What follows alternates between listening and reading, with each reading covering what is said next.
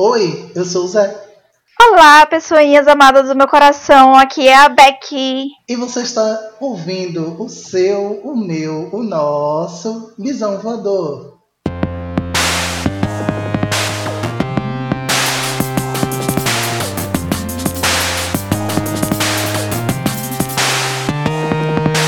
Uhul! Nossa, eu me senti muito locutor de rádio agora.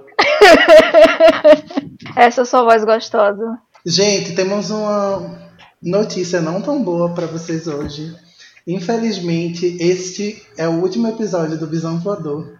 A gente vai se despedir de vocês aqui e se encontrar em uma nova jornada, quem sabe. Exatamente. No mundo do arco-íris. E é sobre isso. Mentira, gente. É 1 de abril, o episódio tá indo 1 de abril. Se a gente não começasse a falar uma bobagem dessa, não seria 1 de abril, então assim, né, enfim, não tá acabando não. Mas esse episódio, como vocês, como vocês devem ter percebido, é um episódio de 1 de abril, é um episódio de mitos, é um, um episódio de fake news. E a gente trouxe dois convidados para conversar um pouquinho sobre essa questão de né, histórias, mitos, mentiras, fake news que contam sobre a comunidade LGBTQIAP+. E para isso a gente está aqui hoje com Belly. Belly, pode se apresentar, por favor. Oi, gente. Meu nome é Belly. É, eu sou atriz, arte educadora e criadora de conteúdo no Instagram, principalmente sobre bissexualidade, né? E sou uma pessoa não binária também, então falo um pouquinho disso lá pelo Instagram. Mas acho que é isso, gente. É isso que eu, que eu sou. Oi. Ela é muitas coisas e tudo mais. Amo. Multifacetada. E também estamos aqui com o Kim. Kim, se apresente, por favor. Oi, pessoal, tudo bom? Eu sou o Kim, eu moro em Brasília. Estou começando a entrar nesse mundo do podcast. Eu não tinha tanto costume de escutar, mas agora eu tô amando, inclusive.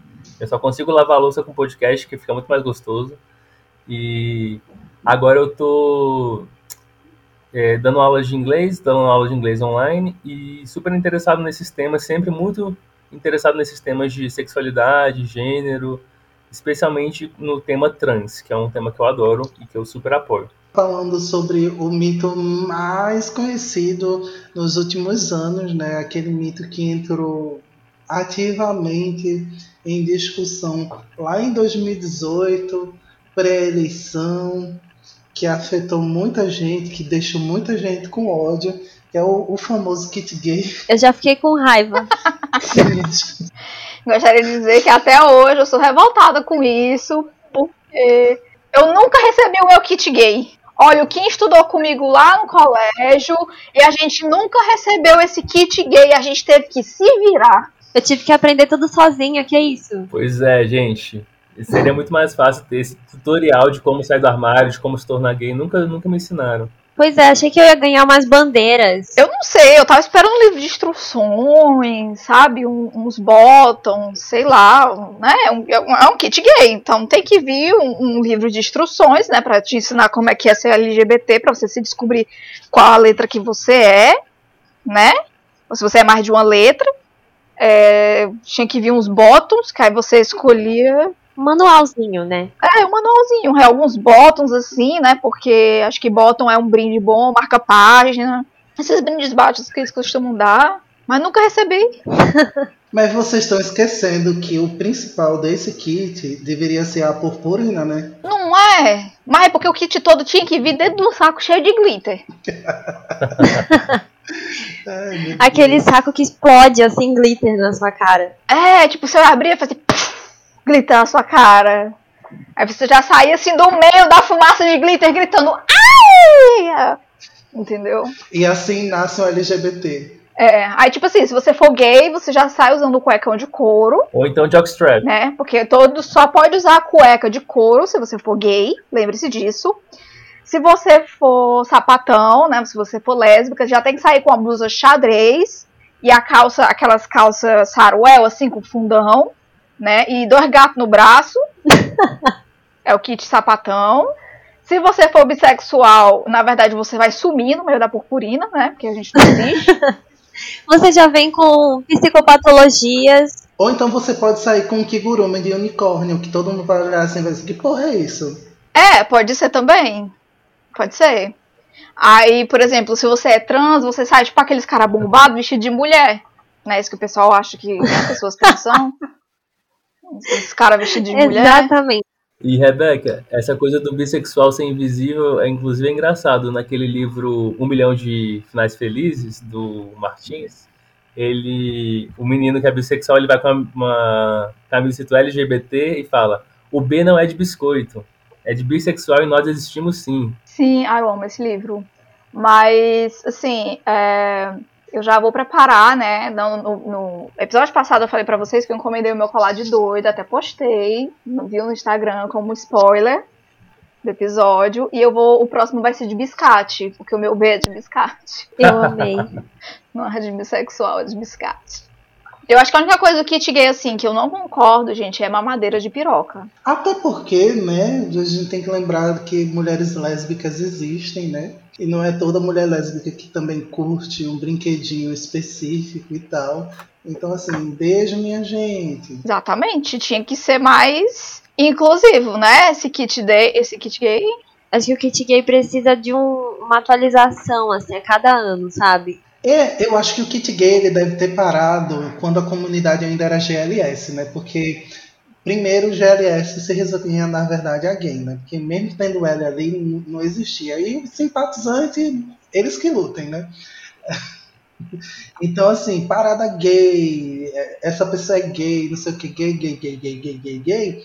Então tem que ser alguma coisa voltada pra gay. Gay é homem, homem gay, homem gay rola, rola mamadeira pra gay. Mamadeira de piroca pra todo mundo, porque todo mundo é gay. Porque não existe outra coisa. Tá todo mundo parado ali no final dos 80 início dos 90. Achei um absurdo. É, parece que não, não atualiza. O novo kit gay, inclusive, tem que ver com todas as listas dos prefeitos e vereadores e deputados trans que foram eleitos nas últimas eleições, que teve um boom de político trans agora, em 2020, 2021. Sim, amém. Glória. Glória, glória. Gente, eu vi a entrevista de uma, eu não me lembro agora de quem foi, porque tava passando aleatoriamente, eu não decoro o nome de ninguém. Foi tão lindo assim, sabe? Eu fiquei, ah, o que que é aqui em Fortaleza? Não tem uma entrevista dessa. Eu não sei se tá falando da entrevista no Roda Viva de Erika Hilton, porque foi assim, tudo na minha vida. Eu acho que foi. Falar exatamente disso. Não, gente, Erika Hilton é, é uma pra mim. Tudo pra mim, meu Deus, que mulher. É lindo demais o trabalho que ela faz. E aí a gente também tava falando desses mitos, né? Que além do kit gay, né? Tava rolando esse boato de que ensinar ideologia de gênero. Que é pra ensinar a menina a ser gay e menina a ser lésbica. Ou a trocar também do gênero, né? Tipo, porque depois teve a história de que a Haddad ia pegar os meninos de 5 anos e ensinar o menino a ser é, mulher trans ou, ou mulher travesti e as meninas a ser um menino trans também. Assim, minha gente, pelo amor de Jesus Cristo. Pelo menos o Jesus Cristo que vocês tanto acreditam, por favor. Misericórdia. Não é? Pelo amor de Cristo. Olhe. Ai, gente, o pessoal acha que é assim, que é tipo, ai, eu, eu escolhi agora. Não é, tipo, o meu filho um dia desse fez uma pergunta pra mim, mãe, você acha que eu sou uma garota? Porque eu gosto de coisa de garota. Aí eu disse, meu amor, coisas são coisas, elas não têm gênero. Como é que você se sente? Você se sente como uma garota? Aí ele, não. Ele, então pronto, tá aí sua resposta. E tá bom. Ele tem 12 anos, pode ser que daqui a 10 anos ele descubra que na verdade ele é uma mulher. E aí? Foda-se, eu quero saber se ele é uma pessoa boa. E se ele não tá por aí falando de kit gay. Porque se ele for falar por aí por kit gay, eu espero que ele tenha feito um kit gay pra distribuir. Exatamente. É o mínimo. Mas é isso, as coisas são mais simples, né? Do que as pessoas imaginam na cabeça delas. É essa coisa de, de ensinar ideologia de gênero ai, no colégio. Gente, é bem simples. É tipo. Ok, talvez dê um nó na cabeça de uma criança que seja mais abestada, porque acontece de ter as crianças mais abestadas.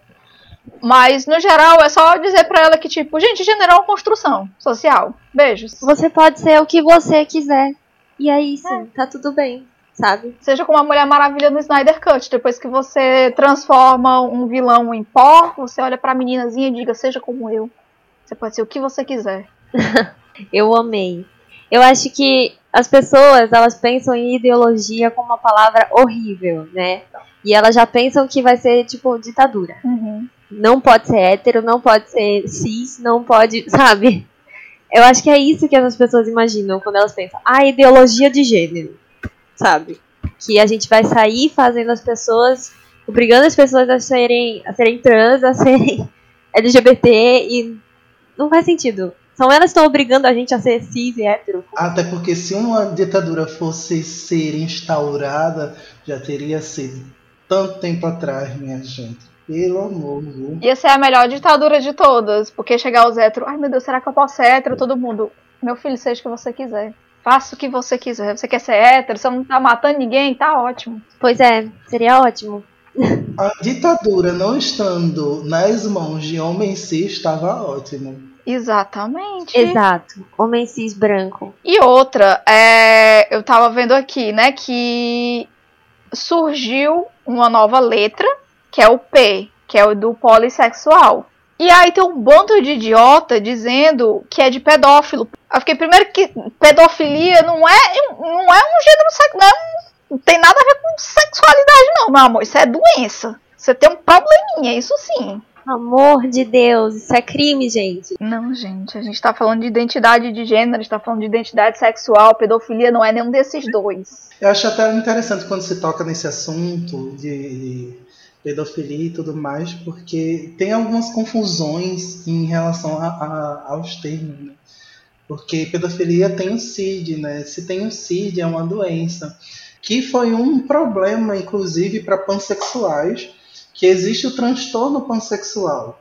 E aí no transtorno, é- é- aí vem todo o problema, né? É aquele que, que usam para dizer que pansexual se relaciona com árvore. Sim, a primeira vez que eu escutei falar, inclusive, sobre pansexualidade foi sobre, acho que foi o Ney Mato Grosso, que diziam que ele era pansexual porque ele tinha transado com uma árvore. Misericórdia.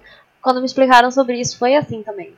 Foi nesse contexto. E eu fiquei, gente, mas como assim? De onde veio isso? Me expliquem. É porque o pessoal vem com essa ideia de pan é tudo, né? E aí vem Isso. pan é, é árvore, objeto, lá, lá, lá, lá, lá. E não é isso. O tudo é em relação à humanidade, minha gente, pelo amor de Deus. E qual seria essa diferença de poli pra pansexual? Eu nunca vi essa diferença. É sim, porque pan é, é tudo. Poli é muitos. Então, dentro de muitos, você define o que é muitos. Dentro de tudo, não dá pra definir o que é tudo, porque é tudo.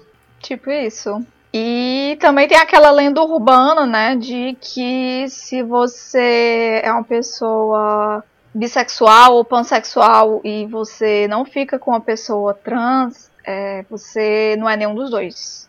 Principalmente os, os pansexuais, né, que tipo, como é tudo, aí tipo, se você nunca ficou com uma pessoa trans, você não é um pansexual de verdade. Isso é uma enganação. É a famosa carteirinha, né? É, a carteirinha tem que estar É. cadastrada. Deixa eu ver se você já. Mas você já ficou com a pessoa trans? Sendo que é tudo. Ai, gente, é tudo muito complexo, né? A pergunta é, será que a pessoa trans quer ficar comigo?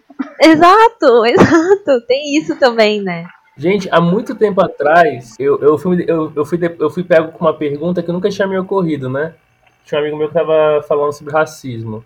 Aí, papo vai, papo vem, ele perguntou pra mim, assim, mas você já ficou com um homem negro ou com uma mulher negra? Aí eu parei pra pensar, realmente, não tinha ficado. Eu tinha, o quê, 20 anos, 20 e poucos anos, eu não tinha ficado com o negócio. Eu falei assim, mas isso não me faz racista. Aí ele, não, pensa bem e tudo mais. Cara, depois de alguns anos, inclusive, eu namorei um, um rapaz negro, né? Então, não tem nada a ver você tentar ficar acusando. Porque a pessoa não fez ainda, não quer dizer que a pessoa é contra, que a pessoa não gosta. Ela não teve a chance, não teve a oportunidade, né? Às vezes tem a ver com o seu ciclo de amizades também, né? É, às vezes você não se toca onde você tá. Exato. Às Sim. vezes você nem percebe que você não tem aquelas pessoas ali. Às vezes você não percebe. Porque você tá tão fechado na sua bolha que aí um dia alguém vai lá e estoura. Aí você fica, caralho. Isso. Eu vivo fazendo isso, né? Tem alguns amigos que eu fiz aqui em Fortaleza que eu só perguntei pra eles uma vez. Tá, mas eu sou o único amigo negro de vocês? E aí todo mundo começou a entrar em choque. Ai meu Deus, é verdade, ai meu Deus, e agora? Esse, é minha gente, tipo, A gente vai procurando pessoas iguais, iguais, iguais, iguais, e a gente não percebe que no final das contas, né, em relação pelo menos a, a ter um, um, um ambiente em que as pessoas se reconhecem por causa da sexualidade, por exemplo. Esse ambiente também é diverso, porque esse ambiente vai ter pessoas trans, esse ambiente vai ter pessoas negras, indígenas e tudo mais, e aí você tem que se perguntar, eu tô realmente fazendo conexões ou tipo, eu estou escolhendo as conexões que eu faço, entendeu? É exatamente isso. Pois é, é questão de uma vez eu li um livro que é fantástico, né? Que é a Coragem de Ser Imperfeito, da Brené Brown. E tem um momento que ela fala. Ai, amo esse livro, muito bom. É, ele é incrível. E aí tem um momento que ela fala sobre ser aceito e se encaixar. E o problema desse negócio do ciclo é que a gente fica procurando pessoas parecidas com a gente pra gente poder se encaixar. E aí, quando você cresce, a gente começa a se desconstruir. É que quando alguém pergunta, como por exemplo o Zé perguntou, sou o único amigo negro de vocês, é que a pessoa se toca que ela não tem outras pessoas negras porque ela passou anos tentando se encaixar e ela, como uma pessoa não negra, não se encaixava com as pessoas negras, então ela evitou. Ela não procurou por essas pessoas. Faz todo sentido. É isso. Faz sentido mesmo. Tipo, realmente existem as pessoas racistas, óbvio. Mas esse questionamento, ele tem dois lados, né? Ele tem um lado positivo e ele tem o um lado negativo. O lado positivo é quando você percebe, né? E você reflete sobre isso, toma alguma atitude em relação a isso. O lado negativo é quando você literalmente entra em negação àquilo que foi perguntado, né? E às vezes, por esse tipo de negação existir, precisa que essa, esse questionamento seja seu, não do outro. Porque às vezes, quando é uma pessoa de fora que te pergunta isso, e você entra nesse estado de ah, mas eu não sou racista, eu não sou homofóbico, eu não sou isso, aquilo, outro, isso, aquilo, outro. Que você não está entendendo o que foi dito para você e você pega uma coisa que, tipo, não é o assunto e traz para você e aí você acaba não fazendo nada sobre aquilo porque é justamente o ponto de achar que você está recebendo a maior crítica negativa do planeta. E não é essa a questão. A questão é, vamos refletir como é que as, as suas relações, ver se você não está deixando de ter relações específicas, talvez por causa de algum outro problema, ou né, por falta mesmo da oportunidade de criar esses laços. Mas aí existe também esse outro problema de pessoas que não estão prontas para o questionamento. Uhum. É, exato. Gente, autoconhecimento é tudo na vida, né? E a parte de aceitar quando você descobre uma coisa até ruim de você, uma característica ruim que você não gostaria de ver, né? O fato de você aceitar é o primeiro passo para você tentar trabalhar alguma coisa, né? O ruim realmente, quem nega, a gente está vendo esse problema agora no país em relação à saúde, né? Quem é nega não resolve o problema, só protela o problema, ele vai aumentando, aumentando, aumentando. Se você fizer uma comparação com a pandemia, é, esse surto de mortes, por exemplo, seria um surto de ataque homofóbico, um ataque a alguém. Você ficou enrolando esse assunto um tempão, sem admitir que isso é um problema, depois comete um ato violento contra um gay, contra uma pessoa trans. Então, acho que é uma coisa que tem que ser trabalhada. E tem que ser. Essa pergunta que você fez para seus amigos: é, você tem algum outro amigo gay? Nossa, você está fazendo uma grande ajuda para os seus amigos para eles refletirem, sabe? Eu acho que é muito importante esse tipo de questionamento. Eu acho que quando a gente pensa em opressão, e nesse caso que a gente trouxe essas duas, né, do racismo e da transfobia, a gente precisa pensar que são estruturais, né? Então, se elas são estruturais, elas vão moldar a nossa visão e moldar como a gente lida com a sociedade, né? Como a gente lida com as outras pessoas. Então, trazer esse questionamento de será que eu sou uma pessoa transfóbica? Será que eu sou uma pessoa racista?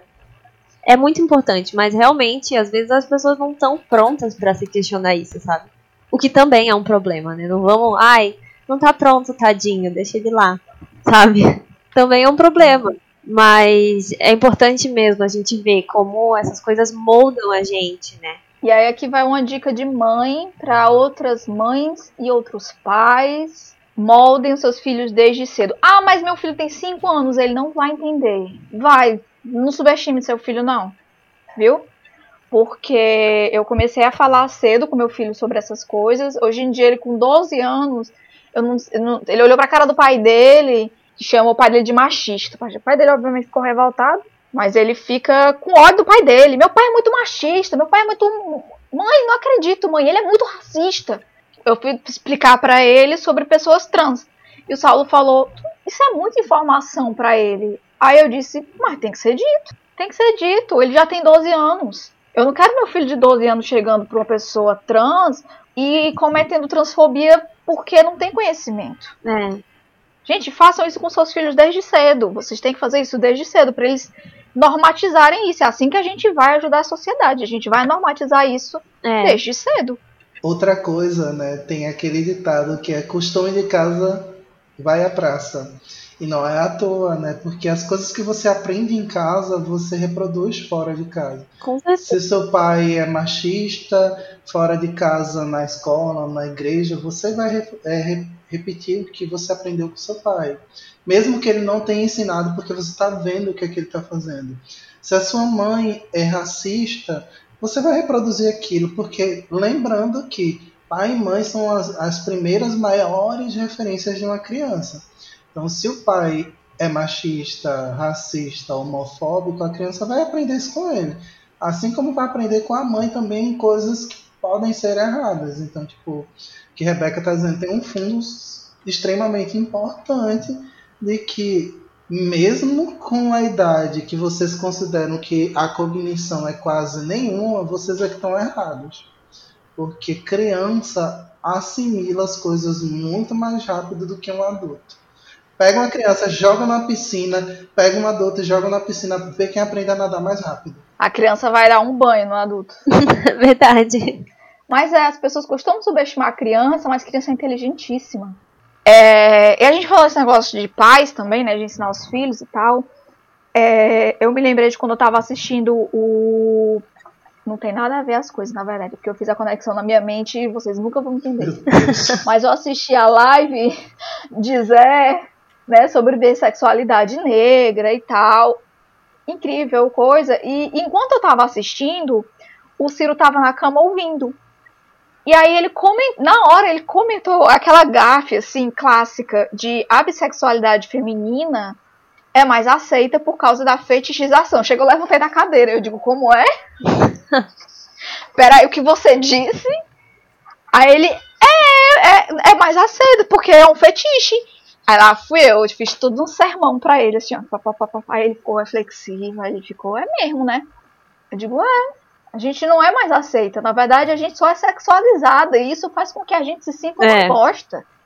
Sabe? E, e isso é um recorte. Porque, por exemplo, uma bissexual como eu, eu sou mais padrãozinha, entre aspas, né? Ou pelo menos quando eu era mais nova, eu era mais padrãozinha, cabelo longo, bonitinho e tal. E aí eu era super sexualizada. Fui sexualizada quase a minha vida inteira. De tipo, ai meu Deus, quero ver a Rebeca beijando outra mulher porque é muito linda, ela é muito linda, blá blá blá. Enquanto, por exemplo, a minha namorada, a Sâmia, ela é, uma mulher gorda. E aí, o que acontece? Ela, o, o- o pessoal não sexualizava ela, na verdade, escondiam que estavam com ela, sabe? E aí, se você pegar, por exemplo, a experiência de, de, de uma mulher negra, bissexual, uma pessoa trans, uma mulher trans, negra, é- já são todas experiências diferentes. Não tem esse negócio da gente ser mais, ser mais aceita porque a gente é fetiche, não. Inclusive, fetiche não é um elogio. Exato, exatamente. Inclusive, isso foi falado na live também. E esse é um dos grandes mitos de bissexualidade feminina, viu? Então tá valendo o que o Beck falou. É um dos maiores. Não, em nenhum dos casos é aceito. Nenhum dos casos é aceitação, gente. seja fetiche ou seja, sei lá, esconder a pessoa ou anular a pessoa. Você não tá aceitando de nenhuma forma, então, não. É, existe essa linha tênue que a gente não sabe até que ponto é uma atração forte, é uma preferência ou é um fetiche, né? Por exemplo, eu comecei a pesquisar é, sobre homem trans, aí eu comecei, gente, nossa, deve ser tão legal e tal. Aí um amigo meu chamou a atenção, cuidado que você pode estar feti fetichizando, né, homem trans. E realmente, é, tem que tomar cuidado para. A partir do momento que você torna aquela pessoa um objeto de desejo, né? Vira um fetiche. Então, se você se relaciona o dia inteiro, por completo, com a pessoa, compreende a situação dela, o contexto de, de que ela vem, eu acho que vira uma atração já de, de fato pela pessoa e não só pela, pela característica da pessoa, né? Então tem isso que a gente tem que levar em conta. Sim, Isso, uma atração genuína, né? sim.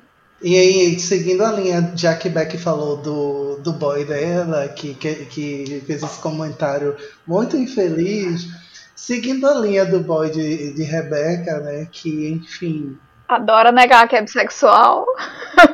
bicurioso ou heteroflex são referências a homens heterossexuais. Ai, meu Deus. Eu tenho ódio desses termos, gente. Eu tenho muita raiva. Não, eu tenho ódio demais. O bom é porque um dos meus namorados, ele é muito hétero. Eu digo muito hétero assim porque tipo, ele não tem curiosidade de beijar outro homem. uma pessoa segura da sua sexualidade. É, tipo, ele, é- ele é uma pessoa super segura de si. Tanto que, tipo, ele vê os amigos dele, ele é aquela pessoa que abraça amigo dele, beija os amigos dele.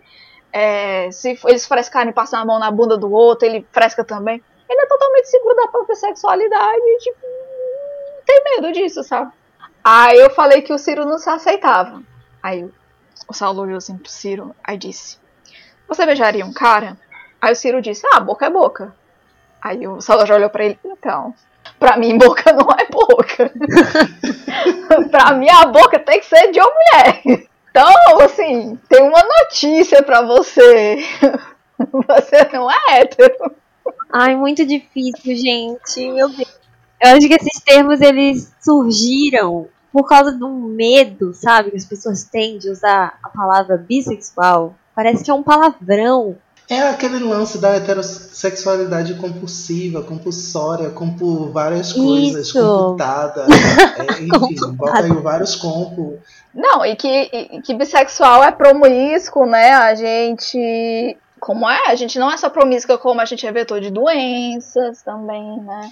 Sim. A gente traz sempre nossos parceiros. Tem um ranço de como as pessoas tratam a palavra promíscuo, gente. Porque assim, promíscuo varia muito de pessoa para pessoa, né? O que, que é promiscuidade. Uhum. Acho que aí já entra um juízo de valor, né? Eu não gosto disso. Fico, tá bom, gente. Se são pessoas adultas ali, consentindo, não tem ninguém fazendo um crime ali, qual que é o problema? Sabe? Tô nem na Bíblia. Pra mim, Promíscuos é uma música de Nelly Furtado. Ai, essa música, adoro. Amo. É, e vamos entrar em outros mitos, vamos entrar em outras fake news, vamos movimentar aí Kim, que ele tá doidinho pra falar sobre esse, esse ponto que é, não existe violência doméstica entre homens gays. Esse é um tema que é um tema até engraçado, porque na- no mundo gay tem todas as matizes, né? Os- as pessoas é, mais passivas, as pessoas mais mandão, assim e tal. Eu acho que é igual um relacionamento hétero em tema. Inclusive, teve um caso de um casal gay que entrou com a Lei Maria da Penha por analogia. E o juiz deu causa concedida para a pessoa, porque por analogia você pode ser agredido em qualquer tipo de relacionamento, né? Sim. Então, eu achei super certa essa decisão do juiz. A mesma lenda urbana em relação ao relacionamento sáfico, né? Como se a mulher não pudesse ser abusiva de maneira alguma. Carol Conká tá aí pra provar o contrário, né? Carol Conká foi super abusiva com o Lucas, por exemplo, no Big Brother. Sim, Inclusive com a Acrebiano. Exato, é só existir uma relação de poder ali que surge. sim. Até em casais héteros, há a lenda urbana de que homem é, é sempre o, o, o topo da relação. Sabe? Que homem não pode, não pode de maneira alguma, é uma coisa que a gente escuta isso demais, que homem não pode sofrer abuso. Porque homem é forte, homem é não sei o quê, homem é não sei o que mais lá. Teve uma amiga minha que ela me excluiu do, do Facebook do nada, porque eu tinha feito uma postagem falando sobre violência doméstica que homens sofrem. E ela ficou puta comigo. Porque disse que eu era um desserviço. Radifem, É, né? radifim, eu sou um desserviço à causa. E aí lá fui eu conversar com ela. Eu digo, por que, que você fez isso? Ela, não, porque você tá sendo de serviço à causa, sei o que, não sei o que. Pois beleza, eu vou te dar provas, tá certo? E aí eu falei de todos os meus amigos que sofreram relacionamentos abusivos. Inclusive um que no vídeo do casamento dele. Sabe o que foi? O, o, o cameraman perguntou assim, é, guiando, né, lá o casal e tal, aí fizeram aquele vídeo pré-casamento. Aí perguntaram para ele quais eram as qualidades dela. Aí ele falou que ela era uma mulher muito inteligente, não sei o que e tal. Sabe o que ela falou dele? Ela falou que, ah, eu adoro ele porque ele faz meu cabelo, ele conserta meu carro, ele aprendeu a fazer maquiagem em mim, ele sabe costurar as Ai, minhas gente, roupas. Socorro, que embuste. E foi ela que falou. Nossa, gente. E depois eu descobri que ela batia nele. Que horror. Ela tá casando ou contratou um serviçal pra cuidar dela? Pois é. E ela se divorciou dele porque ela queria um estilo de vida super alto de socialite. Então ele começou a trabalhar pra caralho pra dar pra ela o que ela queria.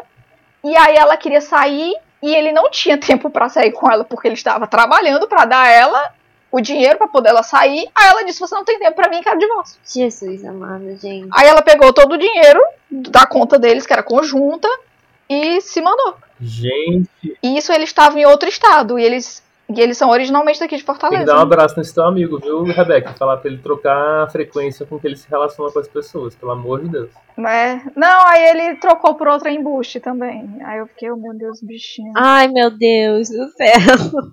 Então, a gente, a, gente, a gente tende a repetir os mesmos ciclos até que a gente entende o ciclo e rompe com ele, mas é muito difícil esse rompimento. Essa tendência é muito real.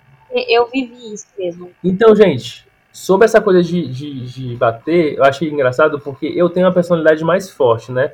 No- Nos meus relacionamentos, eu tendo a ser a pessoa que dá ideia, a, tipo, a ser o líder da relação em termos de decisão, de onde a gente vai fazer, o que a gente vai fazer e tal. E, mas é só, é só uma personalidade um pouco mais forte de, de ter opinião sobre as coisas, né? E as pessoas olham pra mim e às vezes elas podem ver como, por exemplo, é, pode ser uma tendência agressiva. E uma mãe de um namorado meu, uma Ai, vez ela chegou pra ele e perguntou se eu batia nele. Aí o Ítalo veio me falar, rindo, que a minha mãe, ela ficou com medo de você estar me batendo. Eu, oh meu Deus, é mais fácil o contrário, né, Ítalo? Pelo amor de Deus. Mas você tem que tomar cuidado para não associar pessoas mais enérgicas, pessoas que têm mais pulso assim, com pessoas agressivas. São duas coisas bem distintas, sabe? Às vezes é, coincide, Sim. né, claro, mas são coisas distintas, né? Não pode ficar no superficial. Aí eu senti vontade de contar um caos assim muito específico do bairro que eu morava, inclusive da- exatamente da vizinha de frente à minha casa. Era um casal hétero, né? Aí todo mundo bebia, ficava muito louco, brigava depois que bebia, era assim, festival. Ia todo mundo assistir as brigas que tinha exatamente ao redor daquelas, daquele complexo de casas que tinha de frente à minha casa, né? Enfim, certo dia tava lá uma confusão, uma gritaria, achei que alguém tava se matando e realmente tava se matando mesmo, porque o boy deu um murro no olho da, da mulher dele. Meu Deus. E aí ela foi na casa da mãe, que é vizinha, pegou uma peixeira, voltou pra casa. Ele tava sentado de boa, quase desmaiado, de tão bêbado que tava. E ela enfiou a faca no bucho dele, ele acordou. Ela puxou a faca de volta e fez: Se você bater em mim de novo, eu termino o serviço. Meu Deus do céu. A polícia estava cansada de ir para aquela rua. Tava tão cansada de ir para aquela rua que nesse dia ligaram para denunciar o caso. Eles disseram: Ah, é no sítio Dona Corina, é? a gente não vai ir mais não. Toda vez que a gente vai ir, a pessoa que é para levar, que é para descer, não estão. Então a gente não vai ir não. Gente do Jesus. céu. Nem a polícia aguenta mais, né? Imagina o resto. Ah, era nesse nível. É uma coisa que eu acho bem complicada, que também é uma fake news e que também é um, um grande mito que é, é perpetuado em relação a homens que estão dentro da comunidade LGBT. Que aí eu não vou deixar, não vou falar que são homens gays, porque nem só homens cis, porque homens trans também reproduzem muito, muitas coisas, né? E não são homens gays só, são homens bissexuais também que vão reproduzir isso, que é em relação a homens LGBTs não são machistas e nem misóginos e tipo, Ah, não. desculpa minha gente. Ah, é não. muita mentira isso, viu? Eles são sim, muito. Sabe qual que é uma expressão de machismo que as pessoas não percebem, mas só que é machismo? É, por exemplo, ativo e passivo é uma questão de preferência de prazer físico, prazer do corpo. Se você é ativo é porque você sente mais prazer naquela posição, se você é passivo você sente mais prazer naquela posição. Não tem nada a ver com. É claro que tem uma coisa de dominação no ato, mas não tem nada a ver com um ser mais é, homem do que o outro, por exemplo, né? E tem muito relacionamento gay que o cara quer ser mais ativo por uma questão de performance, por uma questão de achar que ele está sendo mais homem, ou que ele não está se submetendo ao outro. Então tem isso influencia o relacionamento, sabe? Às vezes a pessoa é versátil, mas ela quer ser ativo para é, justamente se ver, ter uma autovisão de homem, de etc e tal. E gente, se você transa com homem, se você é ativo ou passivo, você é homem do mesmo jeito. Você não vai ficar mais mulher sendo passivo do que o outro. Exato. E tem muito isso. Esse tema é muito recorrente, assim, é, é desgastantemente recorrente no mundo gay. Eu percebo isso também. É, eu acho que é ainda mais perigoso quando isso se reflete para outras áreas da, da vida da pessoa, sabe? Quando ela começa, ah, não, eu sou mais agressivo porque eu sou ativo. E aí ela começa a demonstrar essa agressividade em todos os lugares que ela vai, sabe? E não precisa ser assim, sabe? Calma lá. Calma aí, campeão. a, a, gente sempre acaba escutando em determinado momento, se você tá num relacionamento não hétero, né? Você sempre vai ouvir a pergunta mais imbecil do mundo: quem é o homem, quem é a mulher da relação? Ai, que ódio dessa pergunta. Teve uma vez que eu fui pra uma rave. Isso foi quando? Lá vem história de rave. Fui pra uma rave LGBT. foi a única vez. Não, foi a única vez que eu fui pra uma rave, gente, porque rave é muito chato. Aí eu fui pra uma rave LGBT. E aí eu fui com uma amiga minha que na época não se aceitava ainda como bissexual. Ela ficava com as amigas dela só por brincadeira e um amigo dela que era super gay. E aí ele se dizia ser super ativo e ele tinha marcado de encontrar um boy lá e disse que quando encontrasse o boy, eles iam se beijar e tudo mais, não sei o que. Acontece que eles passaram a festa todinha um olhando pra cara do outro. Ai, meu Deus. Porque no final das contas, eles assumiram um papel de passivos, eles queriam que o outro tomasse a atitude, que né? tomasse a iniciativa e fosse o ativo, de porque criou-se essa imagem de que existe o passivo e o ativo. Então os dois ficaram esperando que um fosse o ativo. E aí, no final das contas, eles nem ficaram. Mas o outro não disse que ia ser ativo, então ele que deveria ter tomado a iniciativa nessa, nessa concepção. Pois é, mas ele não tomou. Ele chegou pro outro, aí ficaram os dois lá de conversinha, não sei o que, blá blá blá, e ficaram só olhando pra cada outro. Eu e minha amiga assim, olhando assim, tipo assim, qual momento que eles vão se pegar? esse, esse tipo de jeito eu solto a mão mesmo, Zé. Pra que tu fica se vendendo desse jeito não faz nada? Eu solto a mão. Não, a pior parte é que, tipo, deu 5 horas da manhã, a gente já de saco cheio, porque as bebidas eram caras. Já tava todo mundo loucão lá. A música já não fazia o menor sentido. Tava os dois lá só se olhando. A gente não ia ficar com ninguém, porque, tipo, a galera lá não Tava todo mundo loucão, chapado. E aí nós duas sóbrias, sem tá chapado nem nada. A gente, cara, vamos, vamos embora. E o amigo dele que tinha levado a gente. Aí ele, não, vou ficar, porque eu vou ficar com um boyzinho aqui, não sei o que. Eu, cara, tu tá aí olhando pra cara dele umas três horas. Meu Deus, gente. Que Mentira, que a gente chegou aqui umas 11 horas. E tu tá aí desde esse horário olhando aí, vocês não ficaram. Tu acha mesmo que agora, 5 horas da manhã, todo mundo exausto, vocês vão se pegar? Acabou que eu tive que ligar pro meu ex da época pra poder ele buscar a gente. Ai, Jesus. E a Rebeca é um exemplo de como terminar o namoro em boa forma. Você pode até pedir carona pro seu ex, olha. Um exemplo maravilhoso. Não, na época ele tava namorando comigo. Ah, tá. Ai, meu Deus. Gente, o que vocês acham dessa fake news? Que mulher só é lésbica porque ela se frustrou demais com algum homem e não consegue mais ter relacionamento com eles, ou porque também teve, né, foi violentada, foi abusada e aí não quer mais se relacionar com homens e opta por se relacionar com mulheres. Mas eu tenho uma, uma amiga que ela ficou noiva por nove anos. Tipo, ela namorou, noivou, ficou noiva aí por uns seis anos. E aí ela cansou de ficar com homem ela perdeu o interesse de ficar com homem. E, tipo, ela não se considera lésbica. Ela sabe que ela é bissexual. Mas aí todo mundo começou a chamar ela de lésbica. Aí ela cansou de ter que ficar explicando, gente, eu sou bissexual, só cansei de ficar com homem. No momento eu não quero ficar com homem, sabe? Aí, e o pessoal fala, ah, então tu virou lésbica. Aí teve um momento que ela chutou o balde, eu disse, foda, sou lésbica. Pronto, sou sapatão. Pronto, é isso, gente, sou sapatão, é, sou sapatão. Sou, gente, sapatão. Só quero ficar com mulher, só gosto de mulher, isso aí mesmo. Ela se cansou. Quer apagar minha carreira? Eu apago junto com vocês a minha carreira. né? Que ela ficou exausta de tanto que o pessoal começou a dizer que ela tinha virado lésbica. Ela, aham, é assim que funciona. Eu tenho um botão liga e desliga. Mulher, tu acha que é como comigo? Tu acha que é como comigo? É exatamente do mesmo jeito. Eu resolve, viadinho, sou. Tudo bem. É isso aí. Beijos. Ô, Rebeca, também tem um caso bem parecido, talvez você até lembre dela, eu acho que ela era nossa amiga na época do colégio. A, a, você lembra da Ásia, que estudava no colégio com a gente? Ásia? Não lembra? Ela era uma judia, loura, lá do colégio. E na época ela era bissexual. Ela ficava com a irmã da Kimi, a Carolina. Não cheguei a conhecer ela, não. Não lembra? Não lembro. Aí o que aconteceu? Por pressão familiar e por religião, que a religião dela é bem rigorosa, ela foi para Israel, casou com um homem militar e teve dois filhos. Até aí tudo bem, porque como ela é bissexual, ela se relaciona bem com ele e tudo mais.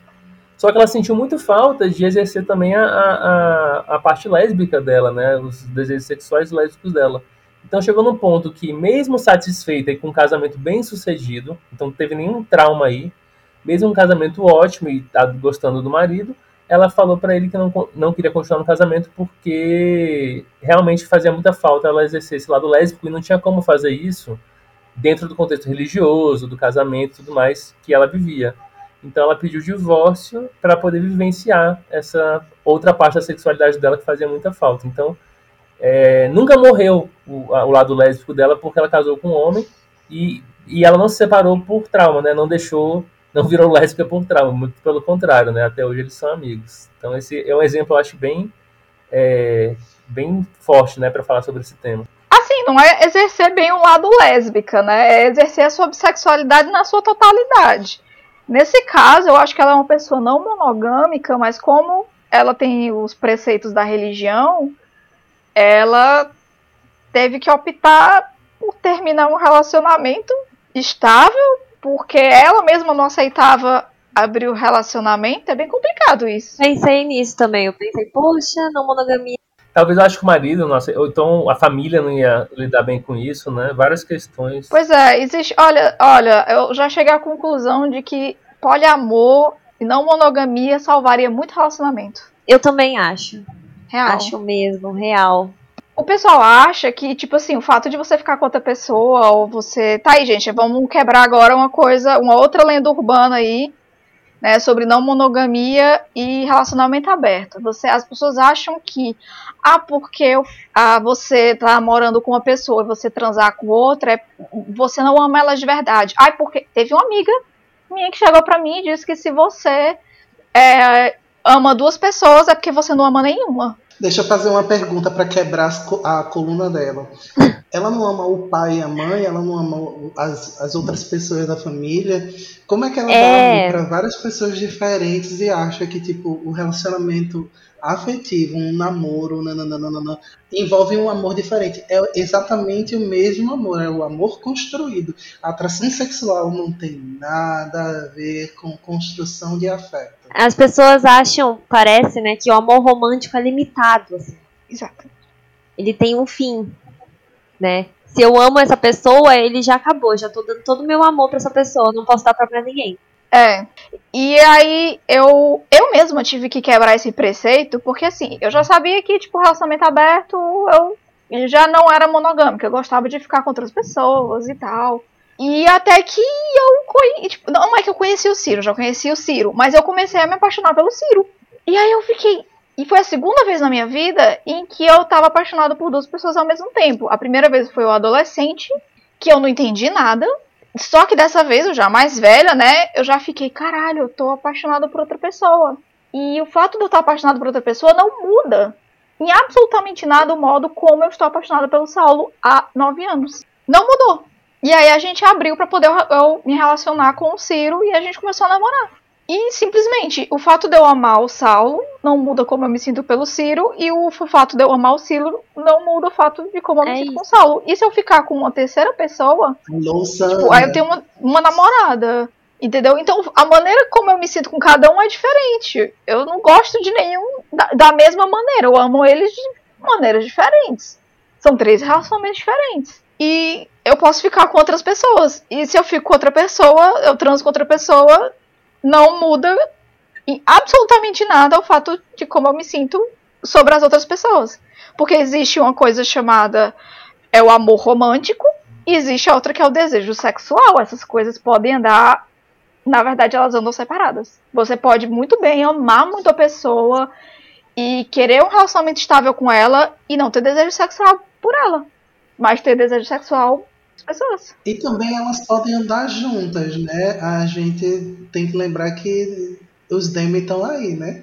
Exato. Exatamente, entendeu? As duas podem andar juntas e podem andar separadas. É, o Beck, eu não sei se em Fortaleza tem esse, esse grupo, mas quando eu morei no Rio de Janeiro, eu fiquei um ano frequentando encontros de poliamor no Rio de Janeiro. E é impressionante como as pessoas não sabem, é, não têm informação sobre isso, não têm referência sobre isso, né? E eu vi um desabafo de um cara que eu fiquei com dó dele, porque ele falou assim: Olha, eu tô com uma garota que eu namoro aqui no Rio, mas eu conheci uma outra em tal lugar que eu também gosto muito, e eu tô nesses dois. Eu não queria ser um canalha de ficar enganando as duas, eu queria falar para as duas que eu gosto das duas e queria manter as duas, mas eu acho que se eu fizer isso eu vou perder uma, eu vou perder outra tudo mais.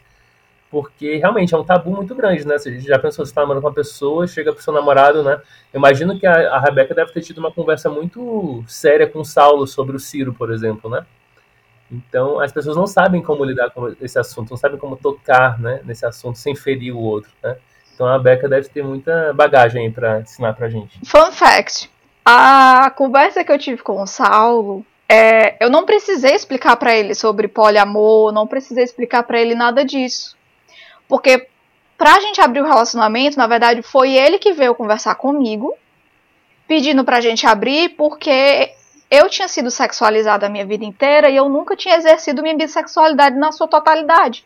E aí ele disse: vamos abrir o relacionamento e você pode ficar com quem você quiser. Olha só. Gente, que lindo. Para. E aí ele já entendia isso. Então, quando eu fui falar em relação a namorar com o Ciro, ele só ficou com medo porque eu já fiz muitas escolhas ruins sobre ficar com pessoas. E aí no começo ele ficou meio assim, porque ele ficou morrendo de medo de eu fazer uma escolha errada. E aí ele conheceu o Ciro, e aí ele disse que. É, de fato eu tava só sendo paranoico. Então, tipo, eu não tava querendo podar você, na verdade eu tava querendo te super proteger, mas tu não precisa disso. Tipo, eu não sou teu pai, eu não sou teu protetor, o que, o que for, sabe? Então eu não tenho esse direito. Então, Mas isso é, isso é muito importante, essas conversas, assim. sim, foi uma conversa muito boa, sabe? E as pessoas precisam entender isso. Essa maturidade pra conversar. É, tipo, a primeira coisa que você tem que saber sobre poliamor é que ninguém pertence a ninguém. Não é porque você ama uma pessoa que ela te pertence. Sabe? Que é você é dono de todo o amor da vida dela. Na verdade, essa pessoa ama talvez o pai, a mãe, irmão, ama vários amigos e amigas. Então, é uma variedade de amores. Total. É sobre isso. Eu acho que eu vou colocar mais dois mitos aqui pra gente encerrar. Bote aí. O, o primeiro mito é que não binários, além de não ser trans o suficiente, para eles terem um pouquinho, precisam ser andrógenos. A única resposta que eu tenho pra isso é pau no seu cu. Agora é a hora que eu fico brava de verdade. Vai, pistola, Belly. Gente, que ódio! Meu Deus do céu! Tem um ódio disso. As pessoas acham que pessoas não binárias têm que dar satisfação sobre quem elas são, sabe? Elas não te devem nada, elas não te devem androginia, elas não te devem nada, elas não te devem nada. Então, apenas parem. Sério. É várias, são, são esses, essas várias necessidades que a galera tem de colocar você contra a parede, né? Inclusive, o que tem acontecido muito por aí afora é de, ah, eu preciso saber dessa coisa, você precisa me ensinar, você precisa Sim, se mostrar, Que você raiva. precisa falar. E tipo, velho, eu só quero viver, tá ligado? É tipo, como é que eu vou saber se você é não binário se você não se veste androginamente. Sei lá como fala isso. É. Não, o certo é você ter que tatuar na testa, não binário. Eu tenho que escrever assim, eu vou andar com a placa dizendo. Eu vou só fazer um comentário que tem a ver com isso nem tanto, mas eu tô com uma cachorrinha que eu adotei recentemente, que é Fiona, né? Ela é uma menina. Aí eu não ponho, tipo, lacinho, eu não ponho nada sainha, não é uma coisa mais assim que fique muito evidente que é uma cachorra fêmea, né? Aí na rua chegaram pra mim e falaram assim: Ah, essa cachorra é muito legal. Ah, é, uma cachorrinha, Fiona. ah, como é que eu vou saber que ela é fêmea se não tem nada indicando? Eu, uai, você não tem que saber nada, quem tem que saber sou eu. Gente, até o cachorro, meu Deus do céu. É. Não, com a minha cachorra é assim também. Quando eu vou levar pra, pra tosar, todo mundo acha que é um cachorro. E tipo, ah, como é que você tosa ele? Eu, ela. É, e aí quando ela volta, ela volta com um lacinho na orelha. Eu, Gente, eu nem pedi lacinho, tá ligado? Gente, meu Deus. É, a ideologia de gênero é muito forte, sabe? Tipo, eu tenho uma amiga que ela tem dois shih tzu. Aí, inclusive, só, só mesmo pra, pra falar porque é engraçado, é, eu chamo ela de sapatão e ela me chama de lésbica. É assim que a gente se comunica. Aí ela pegou e leva os cachorros dela, né, pra lá, pra tomar banho e tal, tal. E toda vida eles voltam com a gravatinha, com a coisa assim. E aí ela fala, eu não sei pra que eles voltam com isso, o Nico é viado. Fica tentando comer o outro. O outro não tá nem aí. Ele é gay, gente, ele é gay. Tem que vir com, com porra de gravatinha, não. Ah, fica morrendo de rir. E para fechar essa, essa conversa, essa pauta sobre mitos, o último que eu quero colocar aqui é que pessoas transexuais são todas homossexuais. Não faz sentido. Olha, esse tema é difícil, viu? Porque na minha, olha só, e eu sou do mundo LGBT, né? Na minha cabeça, o trans era o seguinte: uma mulher trans necessariamente quer me relacionar com homens, necessariamente. Aí quando eu descobri que a mulher trans para se relacionar com mulher, aquilo foi tipo assim, caraca, eu nunca parei para pensar sobre isso, nunca. É, que a sua identidade de gênero é uma, sua sexualidade é outra, e, e- e isso é muito complexo. As pessoas não conseguem ter essa diferenciação. Eu mesmo caiu o meu mundo quando eu descobri isso, saca? Eu, eu não tinha essa percepção. É porque eu acho que vai também muito no, no sentido do que as pessoas se confundem quando a gente tá falando de monodissidência, né? Tá falando sobre ser pan, sobre ser bi, nananana. Que tipo, tá, se você é mulher, você obrigatoriamente, na cabeça das pessoas, vai se relacionar com homem, porque é isso que a mídia mostra. E se você é homem, você vai se relacionar com mulher, né? Que aí, tipo, só existe heterossexualidade. Então, se uma pessoa transiciona, ela vai transicionar para se relacionar com um gênero oposto. Exatamente. Mas não é isso, porque se você, uma pessoa cis, pode se relacionar com o mesmo gênero, porque uma pessoa trans não pode se relacionar com pessoas do mesmo gênero também, né? Femininas, É masculinas, ou pessoas não binárias pegam só não binárias e por aí vai, né? Tipo, é é muito um lance de às vezes a gente já sabe como a pessoa gosta de, de como a pessoa expressa a sua sexualidade, na verdade, né? Porque antes da, da pessoa ser trans, ela já sabe como são os afetos, como são, como estão direcionadas também à atração dela, né? Às vezes isso muda, às vezes isso pode mudar também, né? Porque sexualidade é Uhum. fluida. Mas às vezes continua do mesmo jeito que sempre foi. Se era, se era uma pessoa que se atraía só por homens, pode ser que ela continue se atraindo só por homem. Se a transexualidade dela libertou outra coisa, ela vai trabalhar com essa outra coisa. E, tipo, seres humanos, sexualidades fluidas, e é isso aí. Abraça o mundo e tamo junto. Sim. Inclusive, é, um crush meu agora, o Kel, é, ele é um homem trans bissexual. E aí, quem me apresentou a ele foi a Jane. E aí eu joguei no grupo onde ela tá, né, perguntando, ei galera, é, tô procurando aqui gente, né, gay, lésbica e tal, pra poder participar do, do coisa. Aí o primeiro nome que ela falou foi o Kel, citando como gay. Aí eu, amiga? Aí ela se tocou na hora, sabe? Ela, vale que merda que eu tô falando. Eu digo, é, o Kel é bissexual. Aí ela ficou, caralho, que merda que eu falei, sabe? Porque, tipo, o pensamento das pessoas é porque ela viu o Kel, o Kel tá ficando com um cara, então, gay. Sendo que o Kel Tipo, eu e o Kel, a gente tá paquerando pra horrores e tudo mais. E ele deixou bem claro que ele é bissexual. E ela ficou, tipo, deu uma bugada, assim, sabe? Então, tipo, gente, pessoas trans, elas podem. É identidade de gênero. Não influi a sexualidade delas, entendeu? Então, uma pessoa trans pode ser pan. Exato. É a mesma coisa quando a gente pensa em pessoas não binárias. É tipo, você pode ter qualquer sexualidade, tá tudo bem, sabe? Não tem nada, não tem nada demais. Mas, gente, eu acho que todo mundo que está no mundo LGBT mais e, e, e tá interessado nesses temas e se aventurar nisso, é muito importante também nós conscientizarmos o nosso próprio nicho, que às vezes a gente quer falar para o público externo, para héteros, etc., cis, e a gente não conscientizou o nosso próprio público sobre essas diferenças, sobre essas variações dentro da nossa categoria, da, da nossa nosso grupo, né?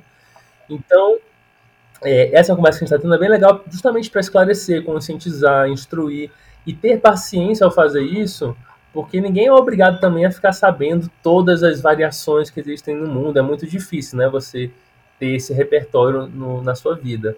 Então, eu peço também para todo mundo que sabe muito sobre esse tema de ter essa paciência de explicar, que nem está fazendo aqui, discutindo, explicando, vendo exemplos, porque é, é muito fácil a gente ter ranço, né? Ficar com raiva da pessoa, mas a gente também tem que entender que não é um tema tão fácil assim. Especialmente esse que a gente está falando agora, é um tema um pouco mais complexo. Eu também vejo isso de outro, outro lado, né? Porque, assim, se você parar para perceber, essas pessoas que estão né, nesse processo ou que vivem essas questões, né?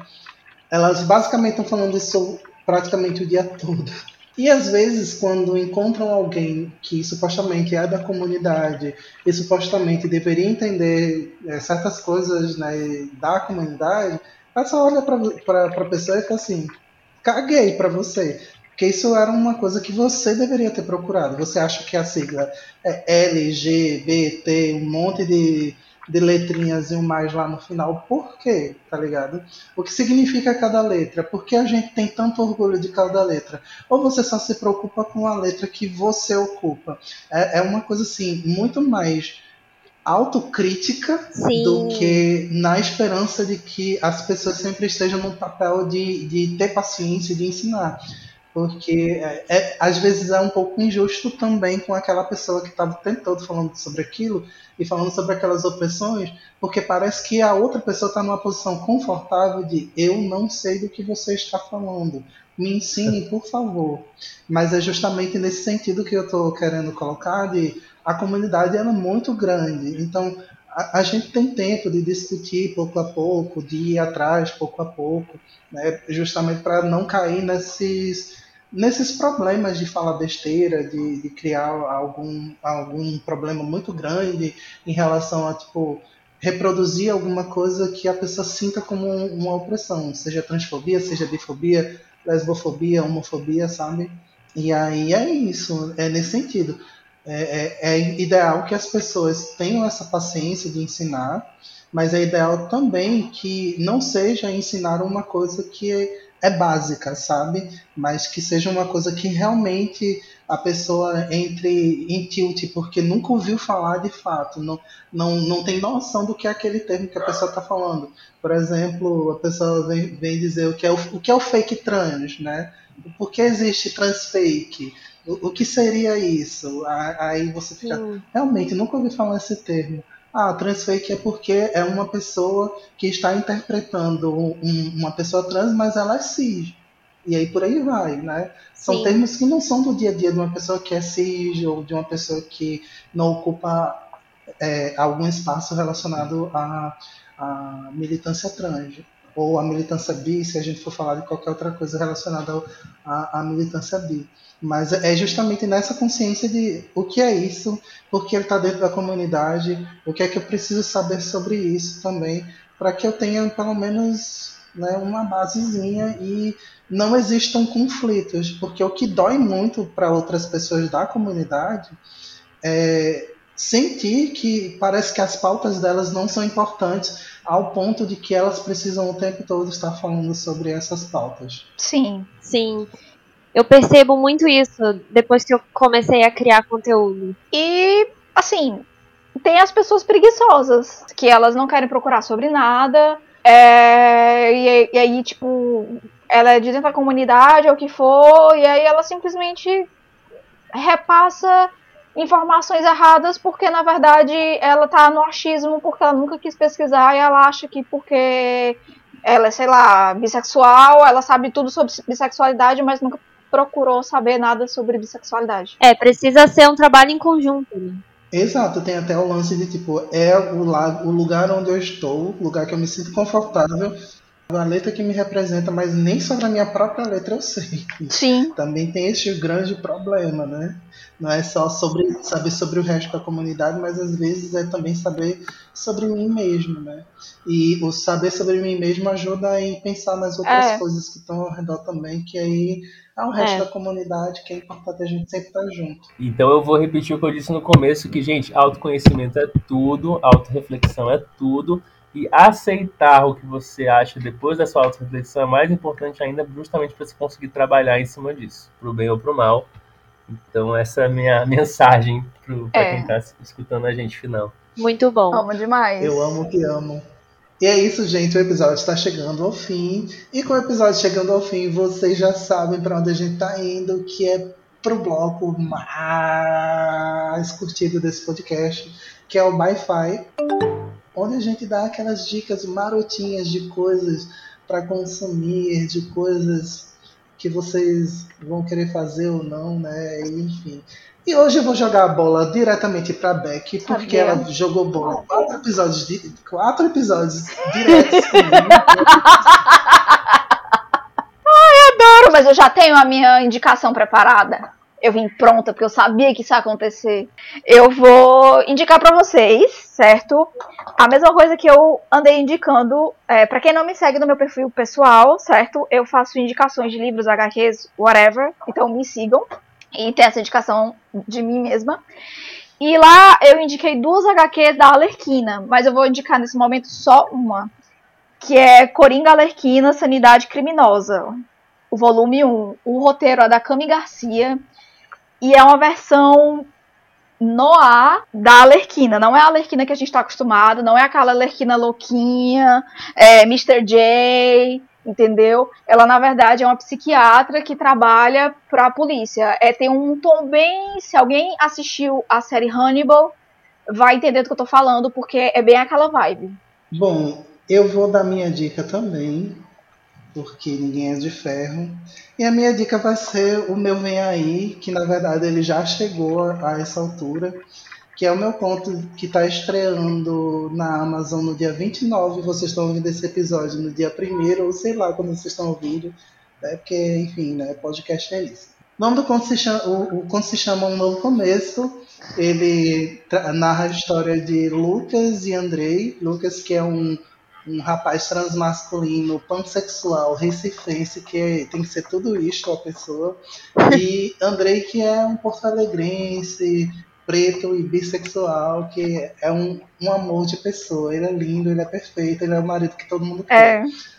E eles estão vivendo uma aventura porque Lucas foi passar férias em Recife. É, é o plot twist é que Lucas mora em Esteio, que é uma cidade próxima a Porto Alegre. Então, assim, Lucas foi passar férias em Recife para visitar os pais e eles dão um match no aplicativo de relacionamento e vão conversar agora durante as férias de Lucas e ver no que é que isso dá. E será que vai dar em alguma coisa? Não sei, leiam para saber. É... O conto é incrível, gente, sério. Leio. Eu indico o meu conteúdo, aquelas. Não, eu indico o meu conteúdo mesmo, porque dá trabalho fazer. E eu faço com muito carinho, muito amor no Instagram. Tenho falado principalmente sobre bissexualidade, mas de vez em quando a gente fala um pouco sobre transgeneridade, não binaridade e como que isso se relaciona com a bissexualidade, que é importante também a gente fazer essa ligação. É... Mas acho que é isso. É, gente, eu não vou indicar nada meu atualmente, que eu ainda não estou produzindo nem material nessa área, mas eu já adianto, inclusive, para a Beck, né, que ela talvez seja minha parceira nesse projeto, que eu comecei a escrever um livro chamado A Capital da Esperança, que se remete ao, a, ao apelido de Brasília, né? E Brasília é uma cidade que todo mundo aqui veio de cada um veio de uma parte do país, ninguém é muito brasiliense em si, né? Todo mundo é cearense, é carioca, é paulista, é mineiro, amazonense. Então eu vou aproveitar essa mistura da cidade e vou criar um romance. Estou criando, né, um romance LGBT que se passa aqui em Brasília, com personagem trans, com personagens é, com alguns temas que eu acho importantes de serem explorados, né? Inclusive, vou explorar muito a letra Q da liga LGBTQ, que, que, o que seria um queer da, da, da sigla, né? Eu vou explorar isso no livro. Então, futuramente vai ser terminado e eu vou contar com a sua ajuda, viu, Beck? Nessa, nessa empreitada. Por favor. Gente, e aí, como a gente sempre faz nos episódios, a gente pede para que vocês digam onde é que as pessoas podem encontrá-las nas redes sociais. Meu Instagram é gib.nt, gib.nt. Ele recentemente foi aberto, então eu estou aceitando seguidores que eu não preciso aprovar. Eu decidi ser uma pessoa mais livre para o mundo. E tem o meu Instagram também, que é belly com dois L's, ponto marques com dois S. É isso, pessoal. Este foi o episódio. Nós agradecemos desde já a presença de vocês. Foi muito delicioso gravar esse episódio com vocês. E como vocês sabem, aqui nesse podcast, as dicas do Wi-Fi vão estar lá no nosso site bisãopodcast.com.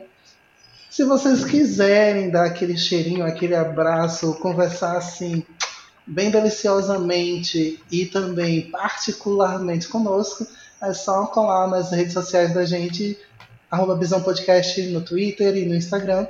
E se vocês quiserem mandar alguma coisa mais longa, é só mandar para o nosso e-mail contato arroba bisãopodcast.com repetindo contato arroba bisãopodcast.com e é nessa que eu vou. Um beijo, beijo, beijo, beijo. Tchau, minha gente. Beijos!